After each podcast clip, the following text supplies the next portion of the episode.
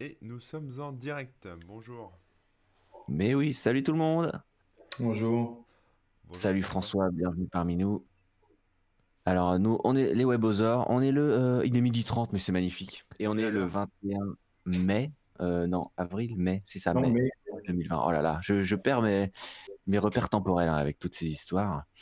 Euh, on espère que vous allez bien. Salut à tous les spectateurs qui sont déjà dans le chat sur Twitch. Et puis salut aussi à ceux qui nous écoutent en replay, euh, en retard euh, ou en podcast sur toutes les plateformes où on est disponible. Vous savez, on va pas les répéter à chaque fois, mais bon, euh. Vous avez tous les liens pour nous suivre de toutes les manières possibles. Allez, on va aller un peu euh, plus rapidement que d'habitude sur l'introduction cette fois-ci, et on reviendra sur vos commentaires en fin d'émission pour des petites histoires d'emploi du temps. Et on va tout d'abord commencer bah, par présenter notre invité. François, qui es-tu? Que fais-tu ici? Comment ça va? Euh, bah, déjà, je suis très content d'être avec euh, vous deux. C'est très sympa de m'avoir invité. Donc moi, je suis photonique. Euh, donc je suis un vieux geek. hein. Euh, Bon, on va dire ça comme ça. Je suis geek depuis quin- 83 quand même. Ah oui. Donc ça commence à dater un peu. Euh, je suis rédacteur en chef de programmer depuis, oula, depuis très longtemps, depuis presque 19 ans. Donc euh, magazine pour les développeurs. Euh, j'ai créé aussi ce petit mag, donc alors c'est un petit peu à l'envers, mais c'est normal, donc c'est Technosaur. Donc ça, ça ressemble aussi un petit peu au titre de, de l'émission quand même. Donc c'est sur les vieilles machines parce que moi je suis accro effectivement aux vieilles machines. Il y a des thématiques qui se rejoignent, on va dire. T'es pas Voilà. là pour rien. Voilà. Et puis accessoirement, bah, je suis aussi historien, euh, mais côté histoire, euh, plus général, mais aussi de l'informatique, parce que j'ai écrit il y a deux ans un bouquin sur l'histoire des micro-ordinateurs de 73 à 2007, et les deux prochains volumes sont en préparation. Ah, ça fait une sacrée euh, période. hein. Ah ouais. Ouais. Oui, mais c'est deux bandes très très marquantes. Euh, donc 73, hein, c'est le le premier micro-ordinateur au monde, donc c'est un micro-ordinateur français, donc c'est le Micral N.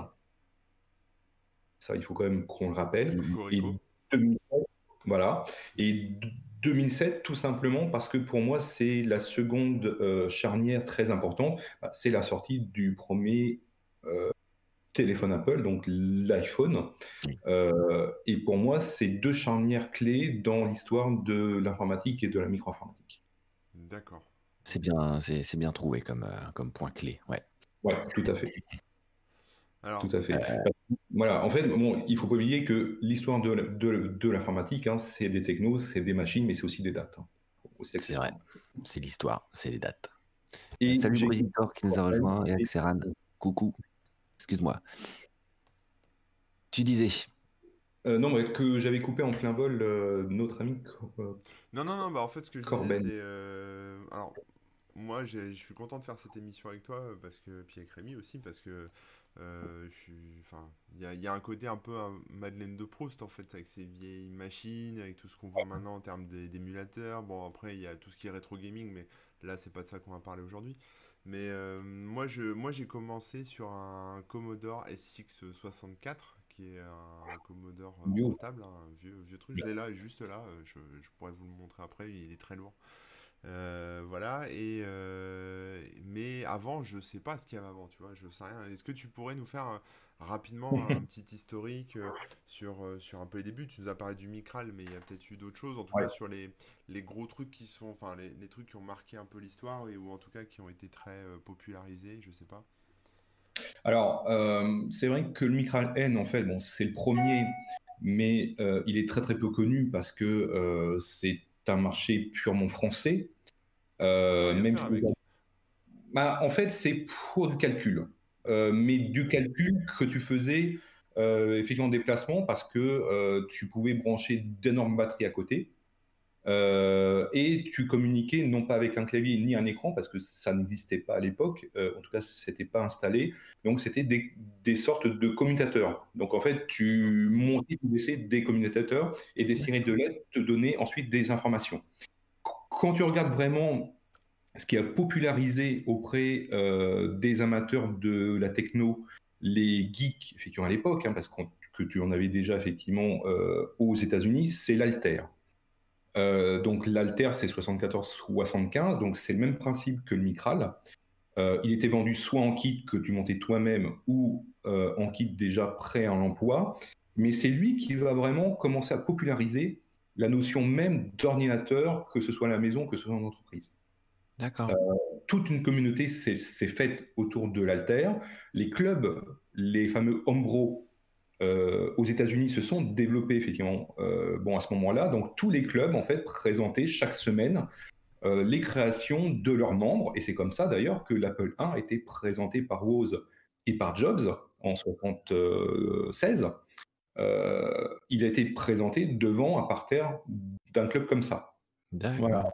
Donc l'Apple 1, oui, effectivement, il marque une étape, mais c'est vraiment l'Apple 2 qui va focaliser la création de la micro-informatique au sens moderne du terme. Hmm. C'est lui qui va faire rentrer véritablement l'informatique dans les maisons, dans les entreprises, parce que tu n'avais plus besoin d'acheter quelque chose en kit. D'accord. Machine ouverte, euh, pas trop cher à l'époque. Tu pouvais utiliser un moniteur ou l'écran de la télé. Et ça, c'était aussi très très important parce que très souvent, tu étais obligé d'utiliser l'écran de la télé. Et en famille, c'est un petit peu gênant. Voilà. Et c'est et c'est vraiment effectivement une date très très marquante. hein. Donc c'est 77 et c'est vraiment un instant important de la micro-informatique. Ensuite, tu as tout ce qui va être euh, micro-informatique plus familial, donc avec les Commodore 64, Mm. euh, Atari qui sort ses consoles, ordinateurs, donc c'est l'Atari 400 et 879. Euh, Commodore, toujours lui, va sortir effectivement en 79 euh, le fameux PET, hein, donc plutôt orienté entreprise. Et comme ça, tu vas avoir toute une série de constructeurs, bon, Atari, Commodore, Amstrad, évidemment, Ah oui, le CPC. hein. les fameux CPC. Euh, tu as Amiga qui va arriver au milieu des années 90. Le MO5, c'est que c'est à quel niveau à peu près? C'était avant aussi Le MO5 Euh, bah, le ME5, oui, c'est- à peu près les mêmes dates, donc c'est 83 et 84, en fait, Mhm. tout ça. Euh, et tout ça, en fait, tu vas avoir effectivement une sorte de, de floraison, tu vas avoir des, des dizaines et des centaines de constructeurs qui parfois vivent même pas trois mois. Oui. Mais tu as une Eldorado, quoi. Ils se lancent tous. Non, en fait, tu peux pas imaginer le nombre de machines et de constructeurs que tu as pu avoir entre 75 et les années 90. C'est fantastique. Et ce qui a tué tout ça, c'est le Wintel, au bout du compte. Donc, le, le Wintel, c'est le couple Windows et processeur Intel, Voilà, c'est ça Apple. Voilà, c'est ça. En fait, quand Windows 3 va sortir, donc là, tu es vraiment tout début années 90, c'est là que tous les autres constructeurs vont être tués. Donc, toute la profusion que tu as pu avoir dans les années 80, ça n'existe plus. Mhm. C'est les fameux PC beige, donc les, les fameuses boîtes beige qui s'imposent. Les tours. Et tu vas... Pardon Les tours ou les, les, les boîtes. euh, enfin- Pour euh, en forme pizza, etc. Ah oui, d'accord. ouais. Parce qu'avant, Mais tu en avais fait- le clavier et, et tout était intégré en un, quoi. C'est ça aussi la différence Bah, pas tous, oui. Alors après, tu avais effectivement les tout en un, tu avais les séparés, etc. Euh, donc c'est et surtout avant que le DOS arrive, parce que il faut pas croire, c'est pas effectivement MS DOS hein, qui a créé euh, le, le monde informatique. hein. Euh, tu bootais sur un prompt basique. Mhm. Et en fait, tu tapais des commandes DOS. Alors DOS, hein, donc c'est le système. hein. Euh, Ouais. Bon, évidemment, mais tu passais par le basique. Parce que même, en- même sur le l'abstrat CPC, on voulait lancer un jeu, il ouais fallait faire run, machin et tout ça. Il Voilà. fallait loader Ouais. la disquette Ouais. en avance. Il fallait vraiment taper des commandes pour lancer un jeu. Et, et en fait, et quand tu branches effectivement un Commodore 64 aujourd'hui, il boot en même pas deux secondes. Hmm. Comme ton basique en fait, mais il est dans la ROM, effectivement, il boot tout de suite. Ouais. Et quand tu regardes un petit peu l'histoire de cette informatique-là, c'est que tu, tu te rends compte que le système d'exploitation, il a été inventé parce qu'il y avait un problème tout simple. Comment utiliser des disquettes et des disques durs Mm. Parce que quand tu utilises effectivement une cassette.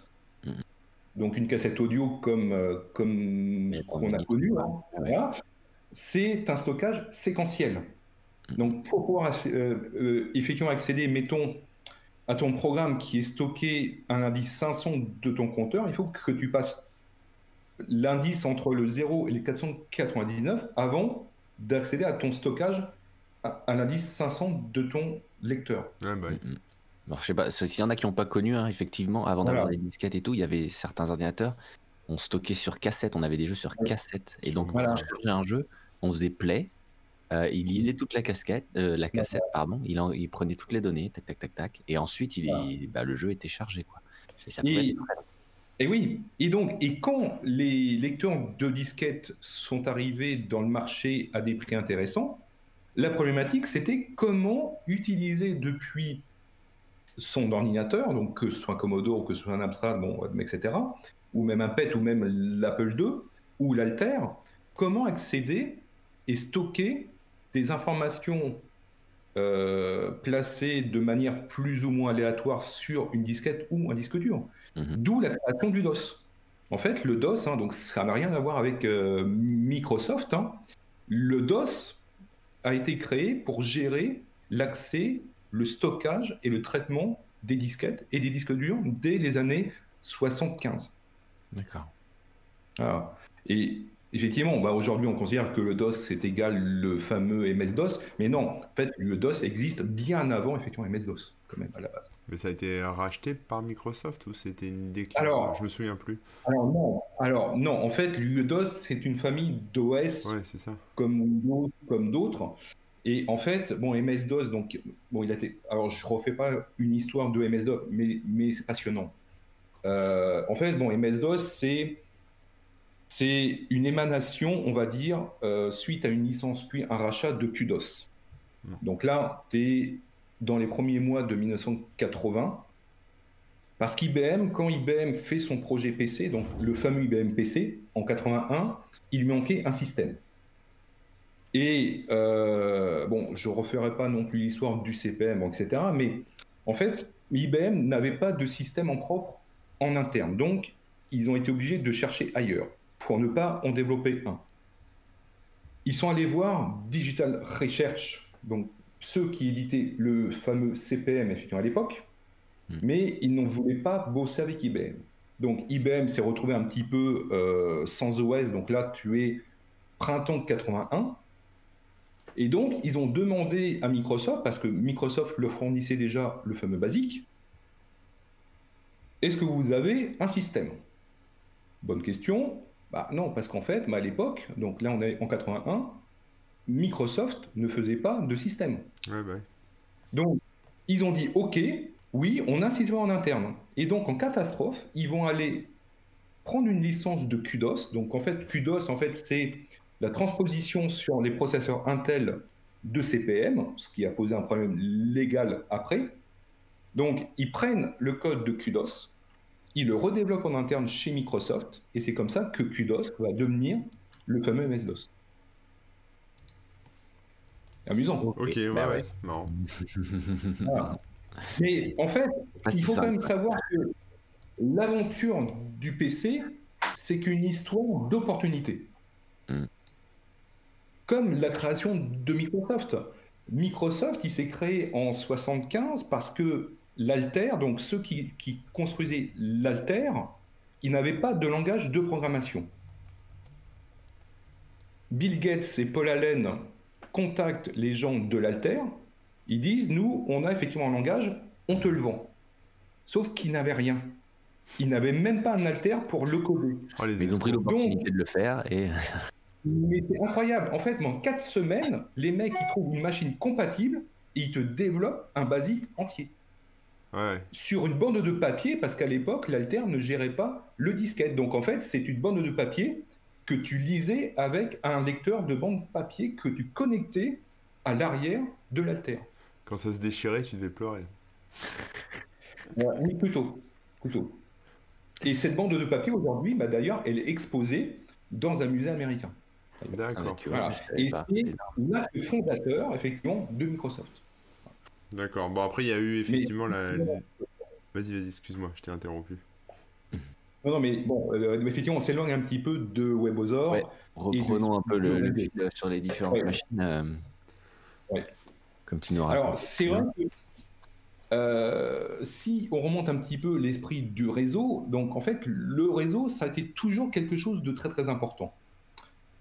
Dans le sens où tu as toujours eu besoin de partager des informations, d'échanger des documents. Mm. il faut jamais oublier que les premiers jeux comme Zork, ont été créés sur un réseau de fac aux États-Unis.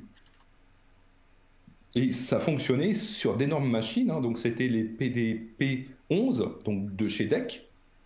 Et Zork a été codé d'abord sur des mainframes, sur des ordinateurs centraux comme ça. Et ensuite, effectivement, ils ont recodé tout ça pour que ça fonctionne dans des monomachines de type mmh. effectivement Apple II, bon, etc. Mais les premiers jeux, effectivement, ont été faits pour du jeu en réseau. Ah ouais. Ouais, les premiers. Il y avait les mutes, enfin, quel était le nom, je sais plus, mais les genres de donjons. Euh. alors, le, le, tout premier jeu massivement, entre guillemets, multijoueur, c'était effectivement Avengers, hmm. euh, qui est le prédécesseur de Zork. Voilà, d'accord. Donc là, c'est autour de 60, 75, 76, à ce niveau-là. À cette époque-là, tu as aussi la création d'ARPANET. Mm. ARPANET, donc, hein, donc ce, qui, ce qui va donner dix ans plus tard, effectivement, les fondations euh, d'Internet. Donc ARPANET, hein, donc réseau euh, de la DARPA, mais de l'armée américaine, qui va diffuser ensuite dans, dans, les facs, effectivement aux États-Unis. Mais tout ça pour dire que le réseau a toujours été très très important. Et d'ailleurs, tous les grands micro-ordinateurs euh, années 70 et 80 vont se faire un plaisir d'intégrer des piles réseau d'une manière ou d'une autre. Euh, il faut pas oublier que déjà, tu avais des réseaux entiers de, terminaux. Donc, tu avais un site central, donc une sorte de mainframe, et après, tu avais des écrans passifs qui se connectaient comme ça euh, dans du coaxial euh, ou dans un réseau effectivement en étoile. D'ailleurs, la technologie effectivement Ethernet, hein, qu'on connaît tous aujourd'hui, est née chez le fameux laboratoire de recherche de Xerox Park au début des années 70. Ah oui, c'est si vieux. Oui, euh, en fait, ce n'est pas quelque chose de, euh, de récent. Hmm. Euh, le Macintosh, donc quand il sort en 81, il était déjà connectable dans un réseau local. Ouais. Hmm. Alors là, là, tu nous parles des, des on va dire des, des gros ordinateurs à, l'ancienne, mais il y a eu après toute une génération un peu d'ordinateurs personnels. tu peux nous en dire plus là sur les, les premiers ordis que les gens pouvaient bah, mettre chez eux, quoi, quand ça commence quand on reprend avec les alors, euh, alors, tu as effectivement le fameux Apple II hein, qui va vraiment marquer cette euh, création du marché de l'ordinateur dit personnel, effectivement. Après, tu vas avoir le mythique Commodore 64, mm. qui s'est quand même vendu à plus de 17 millions d'exemplaires, qui est énorme quand même. Incroyable. Après, tu as le fameux Amstrad CPC, évidemment, qui marque les esprits. Hein, euh, d'ailleurs, moi, je me souviens encore qu'avec des amis, tous les mercredis après-midi, on jouait des heures entières euh, sur les jeux euh, sur CPC. Ah les fameux Atari ST arrivent. Atari ST. Bon, évidemment. Tu as les Amiga, et notamment l'Amiga 500 et 600. Donc, en fait, les ST et les Amiga, c'est vraiment les grandes machines entre 85 et 95. C'est vraiment elles qui démocratisent notamment auprès des ados, euh, tout ce qui est informatique. Parce qu'il y avait des, à la maison. Il y avait des jeux. Parce qu'il y avait des jeux, alors je ah pense que c'était aussi utilisé peut-être dans certaines entreprises, mais, euh, mais par contre, il n'y avait, une il avait pas de couche réseau sur ces ordinateurs-là. Alors non, bah, par défaut, tu n'avais pas de réseau. Par contre, tu avais toujours des petits malins ou des constructeurs qui te rajoutaient des extensions réseau, à un moment donné.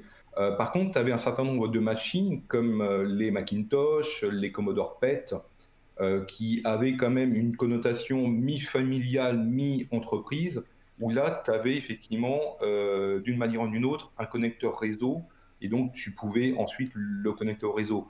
Mais c'est vrai que euh, moi, je me souviens de mes premières connexions au monde Internet, je les ai faites d'abord en fac, donc là, tu es, fin 94, début 95. Et puis bah, ensuite, de chez moi, bah, avec un bon vieux modem 9600 euh, baudes, euh, voilà. Donc, euh, et les CD de, connexion bah, pour que ça dure plus qu'un mois. Mais, mais ça Voilà. Mais en fait, oui, effectivement, au départ, dans toutes ces machines-là, le réseau, c'est pas quelque chose de naturel. Le réseau va d'abord diffuser dans les machines un petit peu plus pro, dans les entreprises, mais au fur et à mesure, effectivement, ça va descendre dans les machines vraiment plus personnelles. Et le PC, c'est vrai, va être un diffuseur de connectivité réseau extrêmement fort, parce que très souvent, tu avais une interface, une carte réseau, ou même si tu n'en avais pas, tu pourrais en acheter une et l'installer. Euh, et c'est pour ça que tu faisais des parties de Doom l'ennemi entière parce que justement, il était fait pour être joué en réseau. Et alors... Il y a David Esté qui nous rappelle, pardon, hein, je prends deux secondes, euh, le, port Siri pour, faire le, le, réseau, euh, etc. Moi, j'avais aussi le BNC avant, avant Ethernet. Hein. Oui, Je trouvais des coups de jus d'ailleurs, il me semble. Euh, ah bah ça, tu, tu, tu, pouvais. Et puis en fait, dans les réseaux en coax, il fallait jamais oublier un bouchon parce que sinon ton ah. réseau restait ouvert et, euh, et tu comprenais jamais bah, pourquoi que, que, que ça fonctionnait pas? Ah effectivement, une fois sur deux, et comme effectivement dans les chaînes euh, SCSI, tu oublies à chaque fois effectivement le fameux euh, point de finition et, euh, et tu passes une heure à comprendre mais pourquoi il fonctionne pas? Aujourd'hui avec le Wi-Fi c'est tellement simple. Alors tu, tu bah parlais de, ah tu parlais de, enfin, on a parlé de Commodore, d'Atari, etc.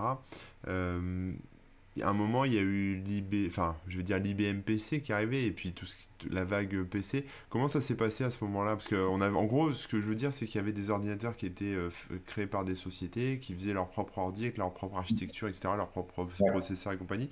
Et à un moment, ça s'est uniformisé avec l'arrivée de l'IBM PC. Tu peux nous en dire plus là-dessus? Oui, bah, en fait, l'IBM PC, donc le fameux 51-50, donc lui, il sort en été 81. D'accord. Et c'est vraiment l'acte de naissance du PC, hein, euh, effectivement. Et à partir de là, euh, ça va devenir un vrai standard en entreprise. Et c'est comme ça d'ailleurs que le PC s'installe effectivement en entreprise, parce que c'est avant tout une machine d'entreprise. Par contre, tu n'as pas encore de clones. Les clones, ils vont arriver dix mois plus tard parce que euh, tu avais des petits malins qui vont faire du reverse hmm. sur le BIOS, sur les ROM de l'IBM PC. Qui a d'ailleurs provoqué des guerres, des, des procès qui ont Oui, c'est ça. Voilà. En fait, n'oublions pas que le code du BIOS était ouvert. En fait, il était dans la doc mais tu n'étais pas censé le copier tel quel. Et oui. Il était c'est comme ça euh, légalement, mais il était disponible. C'est ça que tu veux dire? Oui, tout à fait. Euh, mais dès 83, tu vas avoir un certain nombre de constructeurs qui vont commencer effectivement à faire du reverse dessus, dessus et reprogrammer le BIOS. Et c'est mmh. comme ça que les premiers clones, donc les fameux compatibles IBM PC, vont commencer à apparaître. Mmh. D'où Compact. Compact, en fait, c'est avant tout un clone. Mais ils vont être suffisamment intelligents pour ne pas avoir de procès, en tout cas, pas un procès ouvert. D'accord, mais je ne savais pas, ça, toute cette histoire de compatibilité, tout ça, c'était pas volontaire de leur part, c'est parce qu'il y en a qui ont copié et, tout ça. Oui. C'est quand même beau. Oui. parce qu'au final, tout le monde y a gagné. oui. En fait, l'astuce du, du PC comme standard vient du fait que IBM avait autorisé Microsoft à licencier le fameux MS-DOS à tous les constructeurs qui seraient capables de l'exécuter. Mm-hmm. Et donc, ça ouvrait automatiquement la voie aux compatibles PC. Ah bah oui. Et donc, à l'époque, tu avais les compatibles, effectivement, MS-DOS, donc qui savaient faire tourner bon MS-DOS, mais qui n'étaient pas full compatibles avec les logiciels de l'IBM PC.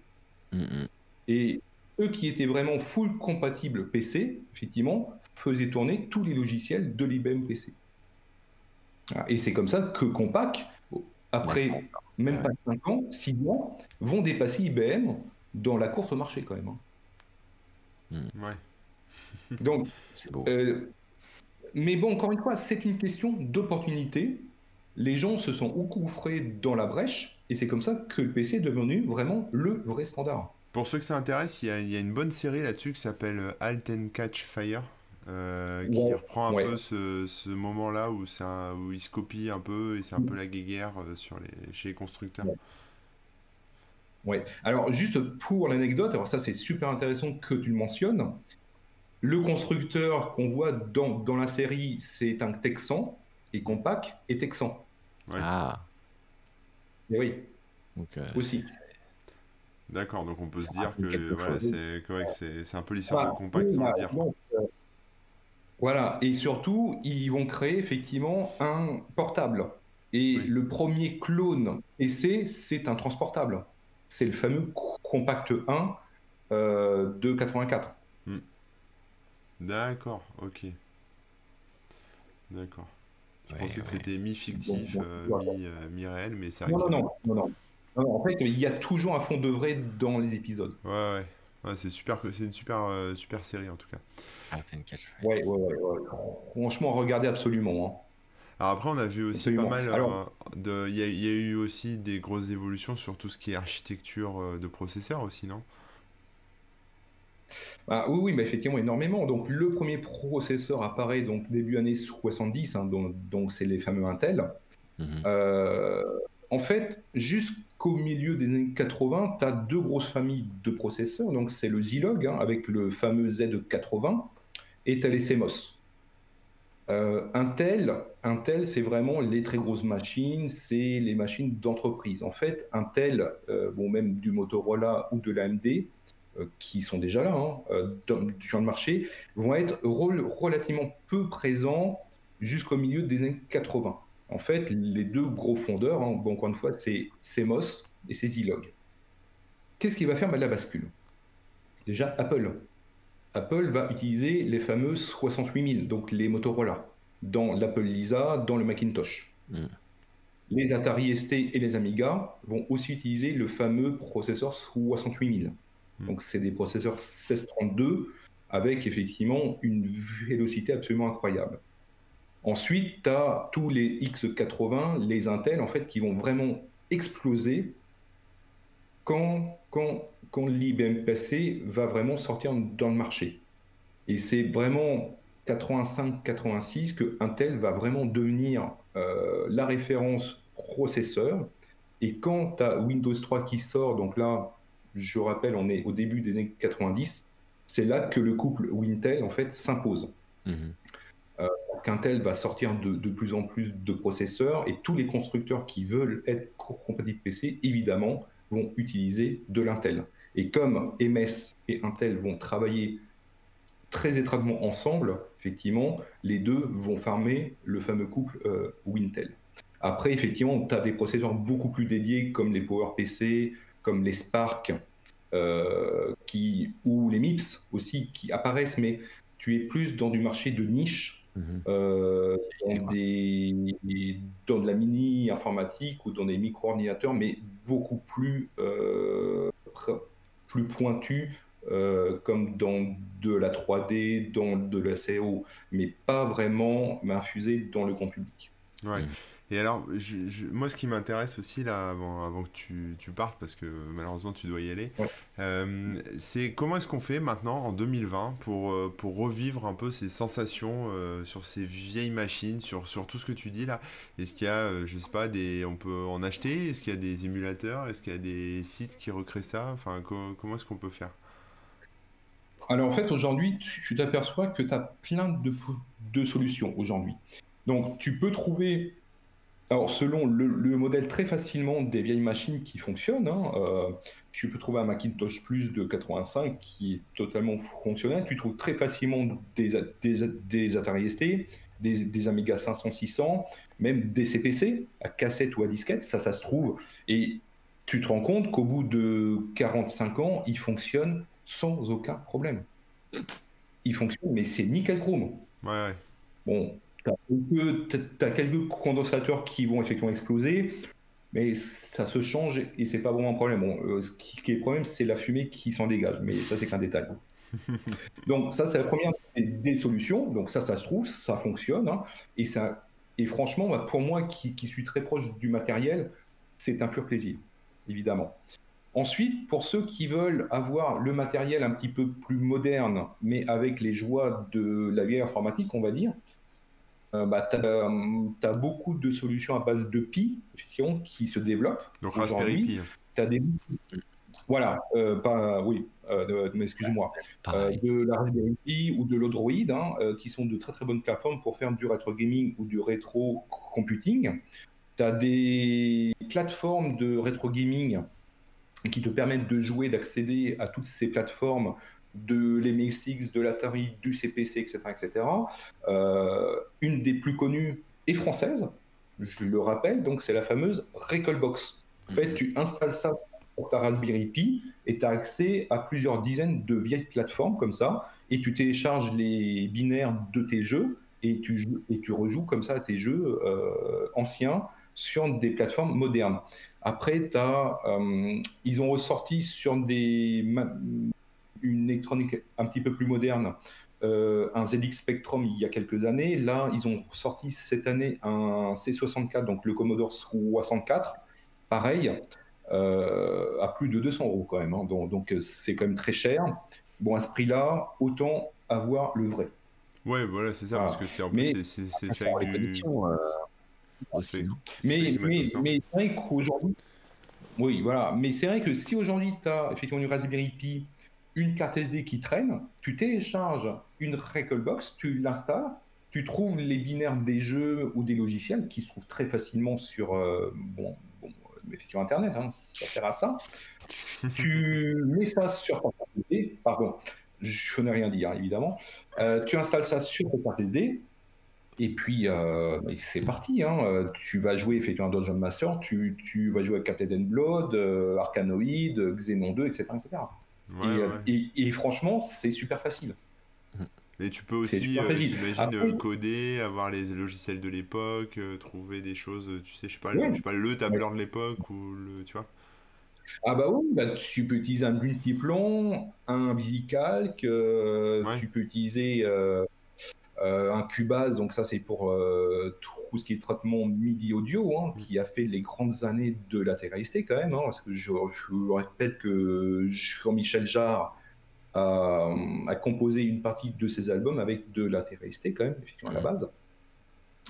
Euh, oui, tu as quand même accès à pas mal de choses. Alors, par contre, tu as certains logiciels qui vont fonctionner très mal avec ce, ce genre de matériel récent parce que justement, tu n'as pas toutes les interruptions matérielles de l'époque. Euh, donc, tu as certains logiciels, il vaut mieux avoir le vrai matos, euh, entre guillemets, antique, mm, pour mm. pouvoir les utiliser pleinement.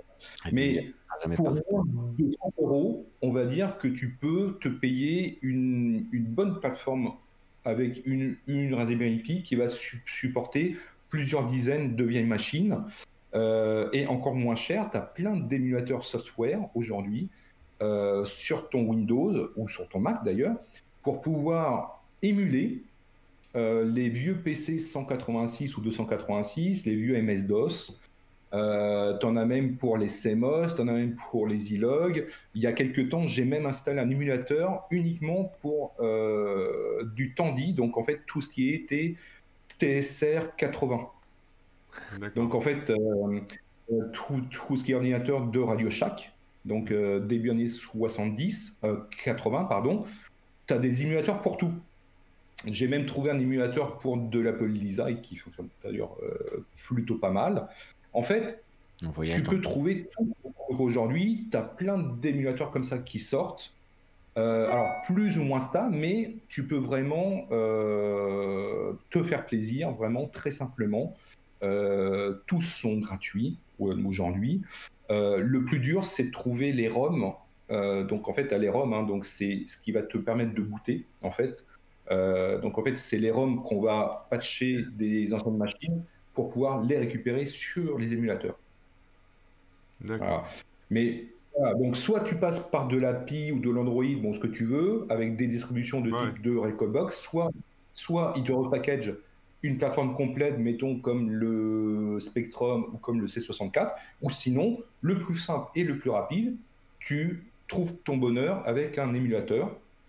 Alors par contre, les émulateurs sont très centriques, donc ils vont émuler un ou deux systèmes, mais, mais pas plus en général. Ouais. Ou alors tu vas sur le Mais bon coin franchement, et t'achètes euh, les, vieilles ma- les vieilles machines qui traînent, c'est ça. Alors, soit Le Bon Coin, eBay ou Rakuten, bon, ou d'autres. Euh, par contre, faites très gaffe au prix. Ouais, ouais, c'est ça, c'est difficile. Après, Voilà. euh, est-ce qu'il y a des endroits ou est-ce qu'il y a des, enfin, est-ce qu'il y a des musées ou des associations ou des clubs dans lesquels on peut se rendre Oui, et, oui. et jouer avec ces machines-là ou les voir, et les expérimenter? Alors, tu as, une sorte de musée, euh, donc c'est le Muséum d'histoire virtuelle euh, qui est dans l'est de la France. Voilà, donc en fait, c'est celui-là. Voilà. D'accord. Donc là, ils ont une petite collection, euh, mais c'est sur rendez-vous. Euh, et donc, tu as aussi le musée Pixel, aussi, je crois, qui est aussi dans l'est de la France, où là, c'est plutôt jeux et consoles. Euh, mais malheureusement, en France, tu n'as plus de musée de l'informatique. D'accord. Alors qu'en Allemagne, euh, en Tchéquie, bon, etc., tu as plein de musées comme ça. Mais en France, effectivement, on n'a plus beaucoup de, de musées. Alors, tu as quelques conventions qui se déroulent tous les ans en France. Tu as des associations comme Emo5, comme Silicium ou comme la WDA, effectivement, qui sont là pour un petit peu sauvegarder le patrimoine. Et de temps en temps, ils, vont sortir un certain nombre de machines pour les montrer au public. Euh, souvent, c'est plus euh, du gaming euh, et console. Ouais. Euh, Mais tu as relativement peu d'événements liés effectivement au micro-ordinateur. Voilà. Mais c'est vrai que quand tu bon, aux États-Unis, par contre, tu as plusieurs très très grands musées. Euh, L'un des plus connus, c'est le musée vivant de l'informatique, euh, qui est sur la côte euh, ouest des États-Unis. D'accord. Voilà. Où là, tu vois les, les mainframes de- des années 60, effectivement, en pleine action et tout. Euh, et tu as même des anciens ingénieurs, des constructeurs qui sont là pour te montrer un petit peu comment ça se passe.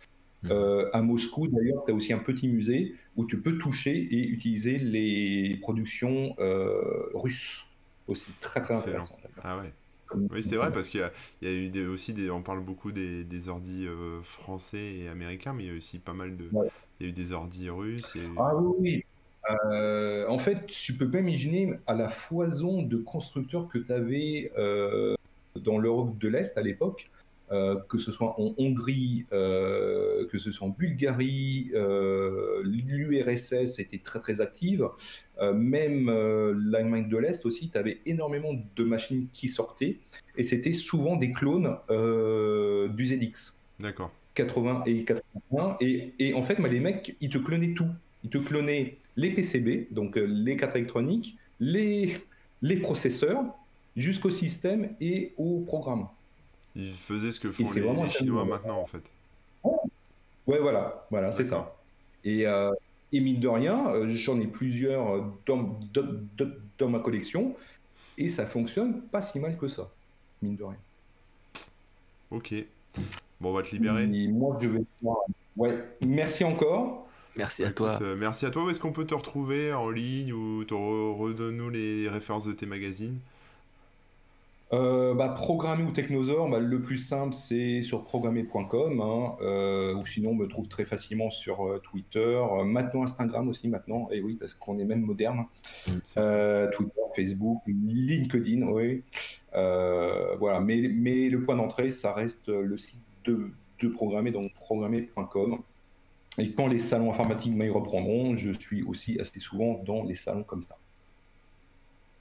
Eh ben, merci beaucoup. On, on te libère, hein, comme, on- comme on disait. Et Ouais. puis, à la prochaine. J'espère qu'on pourra. Ouais, re- merci et bonne fin d'émission à tout le monde. Merci. Merci. Salut. À plus, François. Salut. Allez, je, À plus tard. je le cache. Merci François. Ciao. Voilà. Voilà. J'ai fait un. Je vais... j'ai- Ah ouais, ça va tout nous péter le truc. Ah, attendez. Excusez-moi. Oui. Vas-y Rémi, je te laisse enchaîner. Pendant ce temps-là, je vais faire un petit ajustement. les trucs. Bah, mer- merci François, j'espère que ça vous a bien intéressé ce qu'il a pu nous raconter. On était un petit peu pressé par le temps cette fois-ci, mais bon, on pourra remettre ça d'autres fois, il n'y a, aucun souci. oui. Et puis, euh, Puis on a quand même fait un bon tour d'horizon. euh, C'était super cool de l'avoir. Euh, J'ai pas trop trop pris vos commentaires justement pour profiter de François du temps qu'il était là, euh, pour éviter de, de trop le couper et qu'il puisse dire ce qu'il avait à dire. Mais on a bien vu vos remarques. hein. Donc il y a Massami par exemple qui est qui est dans le chat, qui lui aussi utilise pas mal de vieilles machines, mais pour faire de la musique par exemple. Donc c'est intéressant, à- c'est intéressant à voir. Et il nous, il, il nous disait que par exemple, il avait pu faire sur, sur un événement de, si- de silicium, dont François parlait aussi, euh, présenter comment faire de la musique avec les vieux Macintosh, etc. Ouais, super Et aussi-. Une précision, ouais, c'est que euh, par exemple, si tu veux émuler euh, Cubase ou autre euh, de vieilles machines sur euh, un Recalbox, le souci c'est que par exemple les interfaces MIDI vont pas bien, euh, vont pas bien fonctionner, vont pas bien être reliées, etc. Alors qu'avec le vieux hardware de l'époque, bah forcément ça fonctionne, euh, ça fonctionne euh, très bien quoi. Ouais. Et c'est vrai que euh, l'intérêt de réutiliser des vieilles machines, ça peut être la stabilité d'un système qui a fait ses preuves et qui peut-être, ouais, il fait pas plein de choses, mais ce qu'il fait, il le fait bien. Donc bon, moi ça, ça, ça, ça, a son, ça a son charme aussi, des fois d'avoir des vieux sons. Euh, Il y a plein de, de petits intérêts qu'on peut trouver. D'ailleurs, je me demandais au-dessus de ta tête là, c'est quoi l'ordinateur qu'on voit, Corben? Ça, c'est un Macintosh, euh, le premier. Enfin, le, le 2, pardon. Je sais plus. euh, attends. C'est le Macintosh SE, ouais, c'est ça. SE, d'accord. Et j'ai. Il y a un Commodore juste à côté, là. On le voit, on le voit là, il penche. Voit pas, là. il est un peu penché, hein, c'est ça? Ouais, ouais, ouais. Il est sur une planche. Mais, mais là, ce que racontait François, ça m'a donné envie de ressortir ces machines et puis d'essayer de les, de les retaper parce qu'en fait, celle-là fonctionne pas. Et euh, l'idée, c'est- Ah. l'idée pour moi, c'était de me dire quand j'aurai le temps, c'est-à-dire euh, pendant ma retraite, euh, de, de retaper ça. Mais bon, euh, voilà. Et alors, je vais vous montrer, j'ai mon Commodore de, Commodore de, de il y a longtemps, mais ça pèse une tonne. Ça, c'était un ordinateur portable de l'époque. Alors, Oh j'ai pas connu. J'essaye de le. Il y a l'écran dedans, hein, c'est ça hein Ouais, il y a l'écran dedans. Alors, j'arrive pas à le. Voilà, hop, j'ai j'ai tourné le truc, voilà, comme ça. On le posait comme ça à plat. Voilà. Ouais, Vous voyez, c'est gros, c'est lourd. Et en fait, on décrochait ça. Et ça, ça faisait office de couverture de clavier. Et, également, et ça cachait. Euh, hop, tout s'écroule. Ça cachait l'écran derrière, justement. Avec le lecteur de disquette. Regardez-moi ça, c'est Voilà. trop bien. Donc, euh, pareil, il me fonctionne plus. Ah, mais j'ai pour projet de le. Ouais, c'est un peu comme un oscilloscope à l'intérieur. J'ai pour projet de le, de le réparer. J'avais déjà, je l'avais déjà démonté. J'avais fait plein de trucs dedans. Mais je crois qu'il faut que je rachète des pièces. Donc, euh, voilà. Puis, comme j'y connais rien aussi, ça, demande beaucoup de temps. Il nous signale aussi que pour la sécurité, ça peut être bien d'avoir des vieilles machines parce qu'il n'y a pas de calcul caché, faut- vu que pour les faibles capacités, il n'y a pas de porte dérobée. Pareil, comme c'est des systèmes fermés, bah, tu vas pas te faire. euh, euh, Il n'y a pas de virus qui vont arriver aujourd'hui. Bon, après, je dis ça, mais je me souviens qu'à l'époque, sur Atari, par exemple, tu avais des disquettes qui pouvaient être vérolées et euh, ça, ça pouvait se transmettre de disquette en disquette si tu n'avais pas. euh, éteint complètement ton, ton truc et laissé refroidir pour qu'il n'y ait plus rien dans la RAM et tout ça quoi. Ouais. Donc, euh, ouais, mais c'est vrai qu'il y a tous ces, tous ces avantages-là, quoi. C'est des petits systèmes fermés, il peut pas se passer grand-chose de, de grave, alors que c'est vrai qu'un un ordinateur moderne sous Windows euh, 10 ou je sais pas quoi, t'arrives, tu, tu veux le lancer pour faire ton, ton concert, et puis bah, t'as une mise à jour qui se lance à ce moment-là, ça reboot, et puis finalement c'est plus compatible avec le truc que tu utilises. bon, on, a- on a tous eu des soucis de ce genre-là. Donc, euh, donc c'est ça, c'est ça qui est, qui est bien aussi dans, dans les vieilles machines. Ouais. J'en profite aussi pour remercier tous les gens qui se sont, euh, qui, nous, qui nous ont suivis depuis tout à l'heure. Là, on a vu les petits zombies apparaître. Euh, vous êtes plusieurs, merci beaucoup, c'est super cool. Et puis je voulais répondre aussi à Easier qui nous reparlait des, des subs et des, euh, et des dons, etc. sur Twitch. Alors, on le redit, les dons, on va pas vous en demander. euh, ça, ça nous semble pas pertinent, on n'en a pas besoin, en tout cas pas pour cette émission ni quoi. Donc, donc pas pour l'instant. euh, et pour les subs, bah, en fait, Twitch ne nous a pas pro- proposé de, de faire les subs, donc je crois pas qu'on puisse le faire pour l'instant. Voilà. Donc, donc voilà pourquoi on, on rentre pas plus dans le Twitch game avec tous les systèmes comme ça. Et puis euh, voilà, comme on le disait, on n'a pas besoin, euh, on cherche pas à faire de l'argent avec cette émission, ou en tout cas on n'en a pas besoin. C'est une petite émission qu'on fait toutes les semaines comme ça sur le temps de midi. Donc euh, voilà, on va pas, va pas pousser le truc. Tu voulais rebondir aussi, Corben, sur certains commentaires peut-être Euh, ou- bah non, mais je voyais les commentaires de Easier qui parlait de choper euh, Bellamy, euh, qui l'a tellement aidé avec ses scripts. Alors, je sais pas de quel Bellamy il parle, mais si c'est le, le dessinateur euh, qu'on connaît tous, il bah, faut qu'il me le dise parce qu'il y a carrément moyen de le choper. Donc voilà. en tout bien tout honneur, bien sûr. Et, voilà, non, non, bah sinon après, si, si ça ne vous dérange pas, ce que je vous propose, c'est qu'on reboucle un peu sur ce qu'on fait d'habitude en début d'émission, c'est-à-dire de lire les commentaires des émissions précédentes, faire un petit topo là-dessus, et puis, et puis voilà. Mais oui, je suis en train de réafficher, de rafraîchir la page si jamais il y a eu des commentaires depuis tout à l'heure. Et bah, d'ailleurs, il y a eu un commentaire il y a deux heures qui n'était pas chargé parce que j'avais chargé la page ce matin. Et tu vois, j'étais prêt bien trop tôt. Euh... C'est Bellamy, euh, bah, je, peux lui, je peux le contacter, on verra, effectivement, ça peut être intéressant. Euh, ouais, excuse-moi, j'ai pas suivi, c'était dans le commentaire. Ça marche. Euh, donc, euh, pour reprendre les commentaires de la semaine précédente, bah, c'était le Culturosaure. Euh, donc, vous étiez nombreux aussi sur le chat, on partageait les, nos séries aussi et tout ça et tout ça. on a Fab qui nous a mis un commentaire sur YouTube. Il nous dit Salut messieurs, j'aime toujours autant ce format lent. Alors merci encore. oui, on, on, prend le temps. On est à la cool. Content que ça vous plaise. C'est vrai que des fois sur internet c'est tout le temps speed, speed, speed on essaye euh, d'éviter ça. En tout cas, nous, c'est pas forcément ce qui nous, qui nous motive, surtout pour du direct. Donc, euh, content que ça te plaise. Euh, et il nous partage du coup des, trucs qu'il a découverts récemment. Alors, par exemple, des formations Colibris Université, voilà, pour la permaculture, etc. J'ai vu ça, je me suis inscrit, ça a l'air pas mal. Bah ouais, donc voilà, c'est culture dans le sens permaculture. Moi je dis que ça marche. Il y a pas en plus, c'est du contenu euh, qui a euh, gratuit et cool et, collaboratif. Donc, euh, donc pourquoi pas. on a ensuite Marien qui essaie de mettre en place un média citoyen. il gère un agrégateur de flux RSS basé sur Fresh RSS, etc. Donc voilà, je vous laisse. Je vais vous laisser lire son commentaire. Hein, vous verrez tous les liens. En termes de film, il parle de Green Book, qui est effectivement un très bon film de 2018, et en série euh, The Boys. The Boys qui, de mémoire, est une série Amazon, euh, Prime. Amazon Prime.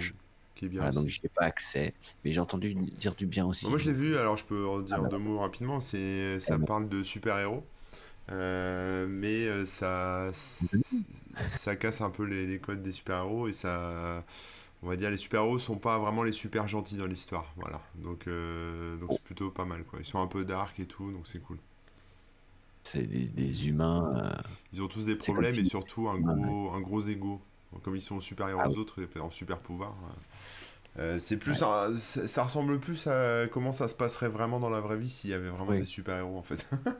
D'accord. Voilà. Euh, on a Kaizai qui nous dit bah, voilà, j'ai écouté le lien en jouant sur Board Game Arena, donc j'ai bien ri quand ça a été cité. Ah oui, d'ailleurs, petite précision sur Board Game Arena, euh, je m'étais trompé sur un truc que je racontais par rapport au fait que c'est gratuit et l'option payante rajoute des petits, euh, bonus, etc. Euh, ça va un petit peu plus loin en fait. Je me suis mélangé les pinceaux parce que moi je joue avec des gens qui ont l'option, mais moi-même je ne l'ai pas. Et c'est vrai qu'une fois là, j'ai voulu faire une partie, lancer moi-même une partie et je ne peux pas parce que tous les jeux ne sont pas accessibles euh, aux membres gratuits. Il faut être premium pour avoir accès à tous les jeux. Alors il y a quand même pas mal de jeux hein, en gratuit, mais pas tous. Voilà, il ah. faut le savoir. Donc euh, euh, l'option, je rappelle, hein, c'est, je crois que c'est 2 ouais, euros par mois. Franchement, ça, vaut le coup pour tout ce qui est disponible. Je vais pas refaire de, la pub, mais voilà, j'ai trouvé ça cool. Mais je voulais rapporter cette petite précision. Voilà. ensuite, il y a Kate FedEx qui nous a commenté aussi euh, mais sur l'émission des sagas MP3 et qui en profite pour parler de sa propre euh, saga qui s'appelle Quête FedEx, tout simplement, créée euh, l'an dernier. Ils ont un peu de mal à avoir la visibilité dans cette jungle radiophonique, alors ils, mettent leur lien. Donc voilà, c'est un petit peu de la pub, mais en même temps, on peut pas leur en vouloir. Si vous voulez découvrir une nouvelle série, bah, allez cliquer sur son lien. On va pas le, modérer parce que c'est de bonne guerre, hein. c'est dans le sujet, donc allez découvrir ça. Et enfin, un dernier commentaire donc d'il y a deux heures, c'est Julien euh, qui parle de, qui réagit à notre vidéo sur la révolution Steam, etc., etc. Il nous remercie pour cette vidéo, merci beaucoup. J'aime bien le format long, sans prise de tête. Bah, merci à nouveau aussi. Et puis euh, personnellement, j'utilise pas mal Steam. J'ai aussi les autres stores. J'ai pas pris beaucoup le temps d'y jouer. Et ensuite, il nous parle de euh, d'essayer Renway, qui permet de faire du remote gaming en utilisant son desktop. Alors ça, pour le coup, je, je connais, pas. pas non plus. Renway.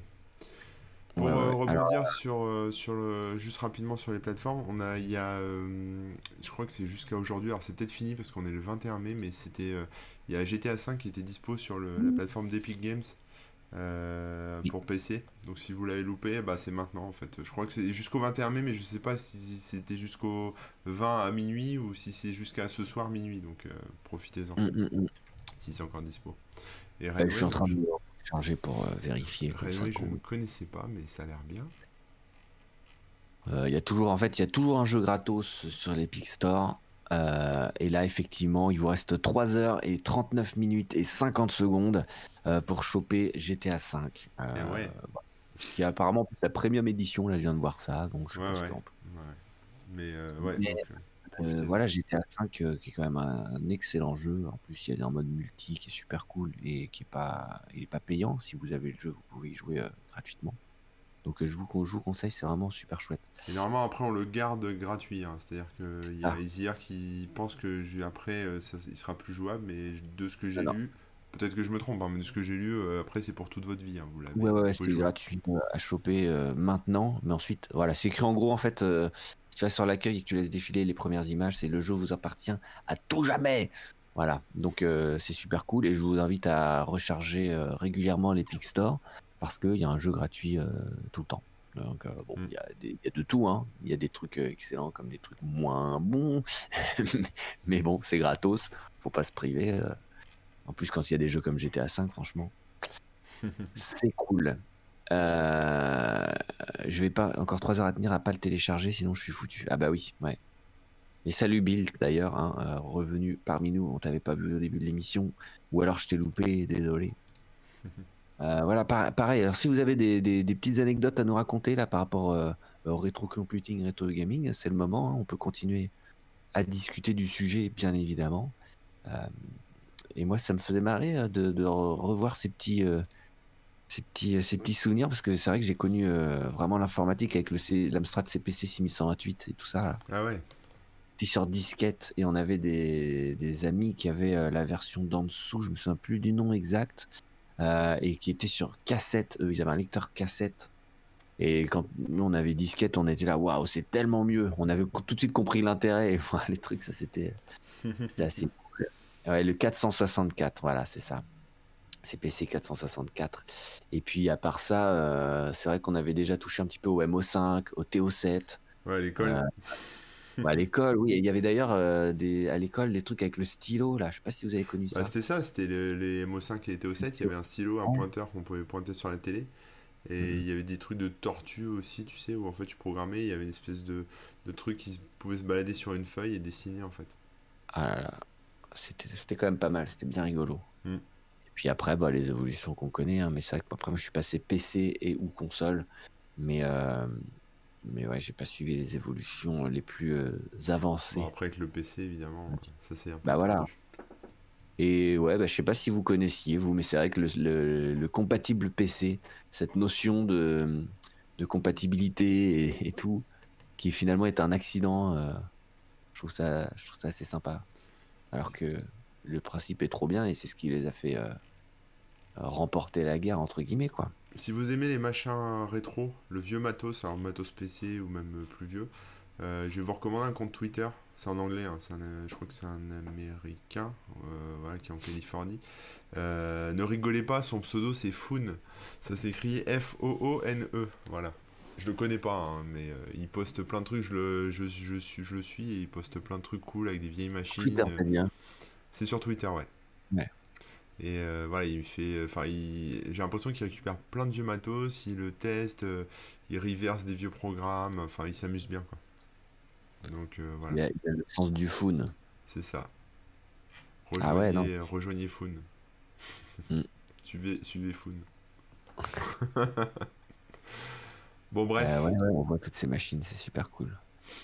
Hop là. Et puis, bah, euh, point de vue légalité. Ah oui, question. Point de vue légalité, ces vieux logiciels, est-ce qu'on peut les avoir? Ah, Alors, ça, c'est toujours un peu compliqué, Ouais. cette histoire. Euh, Bah, bah, légalement, euh, Légalement, non. non. Voilà, il y a eu plein d'histoires avec euh, tout ce qui était abandonware aussi. Alors, faut savoir qu'il y a quand même des. Alors, c'est souvent des jeux, mais il y a aussi des log- logiciels donc, qui sont, on va dire qu'ils sont plus distribués, donc on pourrait se dire quelque part ils n'existent plus, mais on, peut, on, peut- on- on pourrait les, les échanger, etc. Mais, euh, mais les licences, droit, on va dire. bah en fait si, il y a encore des ayants droit et des licences Ah. qui appartiennent à des gens euh, ou des sociétés, etc. Parce que ça a été racheté, puis racheté, puis racheté. Oui, ce que je veux dire, c'est que c'est flou et que. Ouais, mais après, bon, il y a, y a une tolérance quand même. Hmm. Mais c'est sûr que par exemple, tu vas jouer, euh, tu, tu vas euh, considérer que euh, sur le premier Super Mario sur la NES, il est vieux et tu le retrouveras jamais, et tu peux jamais l'acheter, mais la licence est toujours à Nintendo et Nintendo va te taper dessus. Et tu peux Euh, toujours l'acheter en plus, ils le revendent. euh, Ouais, voilà, en plus, ouais. Mais, Donc- mais alors qu'un vieux logiciel de tableur euh, sur, euh, sur une vieille machine rétro, etc., qui a été peut-être développé par un Français et qui est peut-être mort maintenant. Et qui a peut-être euh, été arraché, ou alors qui- une petite boîte qui a été rachetée par une autre et Ouais, machin. voilà. Effectivement. euh, Bon, il y a, voilà, il y a une tolérance. Après, il y a des, aussi des, des créateurs, des développeurs de l'époque qui euh, libèrent leur, euh, leur code. Et ça a été le cas, je crois, par, euh, avec Zork. Il y a eu le. En fait, euh, il y a le MIT, là, c'est tombé cette semaine, hein, c'est pour ça que j'en parle. Il y a le MIT qui a retrouvé sur euh, bah, ce, dont on- ce dont parlait François tout à l'heure, le MIT a retrouvé les, les versions originales sur des bandes, euh, des, des- des bandes magnétiques hein, du code source de Zork, le premier de 1977. Et vous pouvez le télécharger, je vais vous mettre le lien dans la, dans la chatroom, hein, mais c'est, euh, c'est, enfin, vous pouvez le télécharger soit sur archive.org, sur lequel il y a aussi plein de trucs euh, euh, de rétro et de code source, de trucs Ouais, d'époque. Archive.org est vachement cool pour ça. Et on peut même, ils ont même euh, mis en ligne des, des, des jeux. Alors, a priori, euh, justement, les questions de droit, elles ont été réglées.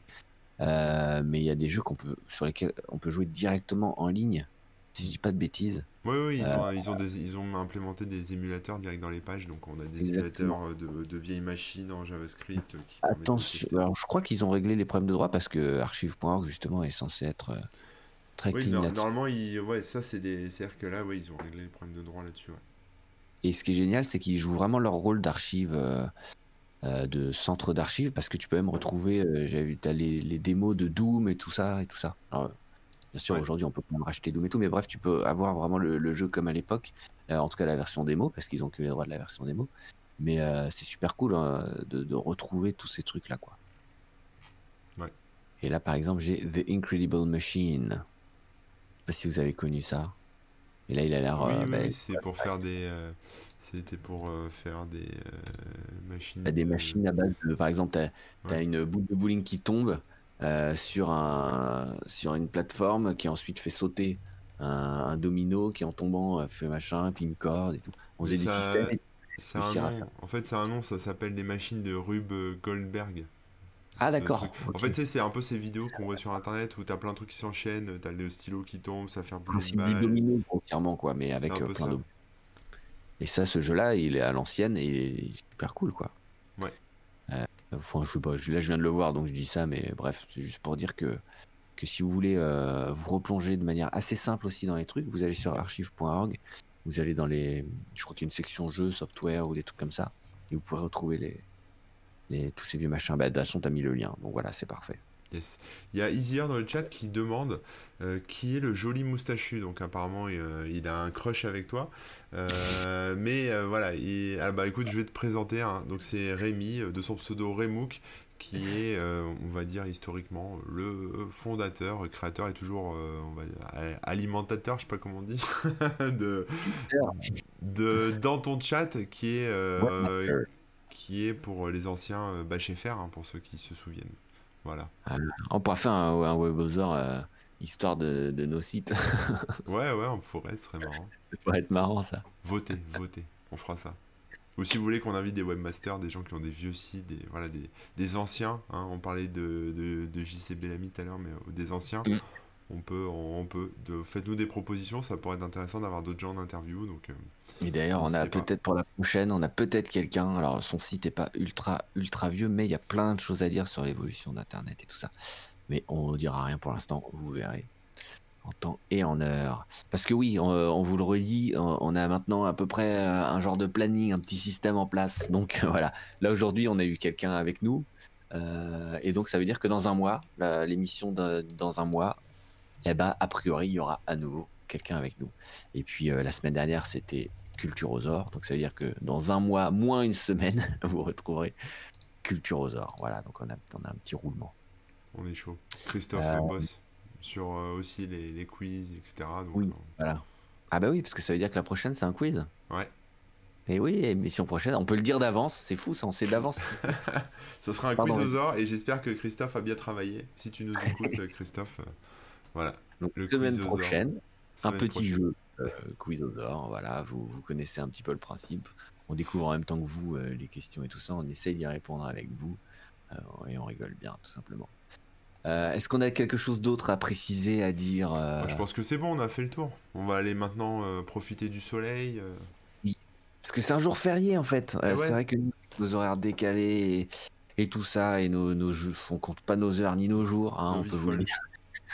Euh, on se rend pas compte. Et là, on a appris, euh, enfin moi j'ai appris ce midi là, euh, juste avant de commencer l'émission, que en fait c'est un jour férié. Moi, je m'en suis souvenu ce matin. Ah, c'est beau. Donc profitez si jamais vous avez un repas de famille de prévu par exemple. Euh, bah, allez-y hein, parce qu'il reste il reste plus beaucoup de temps. Vous y sont peut-être déjà au dessert. Donc euh, dépêchez-vous de sortir de votre chambre. Euh, puis sinon bah, profitez bien tout simplement. Euh, Qu'est-ce qu'on nous dit? C'est que du c'est du black ce stream? Comment ça c'est du black? Je sais pas. Ça ne nous fait pas gagner d'argent, donc. euh, Ah oui parce que c'est pas des c'est- du bénévolat plutôt. oui, c'est du plaisir. C'est pas du, tout. plaisir. Mais voilà, Webosor, il n'y a pas de de, de, de- comment dire, il n'y a, rien derrière d'autre que, que nous deux, hein, juste Ouais, euh, de, de copains qui discutent, quoi, hein, c'est tout. hein. c'est ça. Donc on peut dire que c'est du black, ouais. Salut euh, Ori TV et merci de nous suivre. Et puis salut à tous ceux qui nous ont suivis. Ben, ben voilà, on l'a dit tout à l'heure, prochaine émission la semaine prochaine, normalement, si tout va bien, avec un quiz. Euh, Yes. dont on ne connaît pas encore le sujet, mais on va vous le dire dès qu'on le saura. Euh, vous pouvez vous abonner sur Twitch pour être au courant des émissions directes et pour nous suivre euh, et ne rien rater et pour pouvoir participer sur le chat, bien évidemment. Euh, vous avez YouTube pour les replays, maintenant vous savez, et puis toutes les plateformes de podcast pour ne écouter que nos voix suaves et sensuelles. Et où est-ce qu'on peut te retrouver, Rémi? Eh bah, euh, Tant d'ici là, Rémi.fr, il y a tous les liens. oh là là, ça, ça devient rodé ce truc. C'est Euh, il facile, a ouais, c'est facile. Rémi sur Instagram, euh, et puis, euh, et puis euh, voilà, kickban.fr pour mon groupe de musique. hein. On va faire un live dimanche normalement, donc euh, rendez-vous sur notre chaîne YouTube, Kickban. Et puis à part ça, euh, dans ton chat, tu en as déjà parlé tout à l'heure. Ouais. Évidemment. Et puis toi, Bah, moi, Corben.info, je me j'ai repris un bon rythme là. Je me relève à 5h du match, je repose des articles. Donc, il commence à y avoir des articles euh, plusieurs par jour en ce moment. Donc, c'est cool. Et, euh, et YouTube, voilà, je fais des petites vidéos sur YouTube euh, en ce, en ce Ouais. moment. Donc, n'hésitez pas. Allez, je mets les liens, les liens principaux dans le chat parce qu'on nous demande. Alors c'est c'est simple, c'est remook.fr, il y a tous les liens, euh, et corben.info, il y a tous les liens. Donc voilà, à partir de là, vous pourrez, euh, vous, vous pouvez nous suivre, euh, nous stalker sans aucun souci, c'est fait pour. Euh, et puis, euh, oui, on, on nous reparle des systèmes de noms et tout pour nous, comment dire, nous, euh, qu'on puisse te payer des fonds verts et des trucs comme ça. Bah, j'ai un fond vert en fait, il est là, hein, mais c'est juste que j'ai la flemme de le bouger pour le mettre c'est surtout que t'as as pris en photo ton vrai fond, du coup les gens voient pas la différence, c'est dommage. Ouais, voilà, c'est ça. Là, c'est un fond vert, mais euh, vous voyez, je le touche, mais euh, c'est une fausse c'est pour les prochaines fois, pourquoi pas. Moi c'est vrai que j'ai pas de j'ai pas de quoi j'ai pas de fond vert pardon, mais euh, bon. Non, mais c'est la merde, les fonds verts, c'est pas la peine. Et merci pour la moustache, hein, euh, ça fait plaisir. Euh, donc voilà, dimanche un petit concert normalement sur YouTube, Kickban, et puis sinon on se retrouve jeudi prochain je crois pour les lives. C'est ça. On est tout bon, on a tout dit? On a tout bon, on a tout dit. Bah, bonne journée, bonne fin de journée, bon appétit pour ceux qui n'ont pas mangé encore. Et puis à, À très bientôt. Allez, je vais couper. Ciao. Ciao, ciao. Bye bye.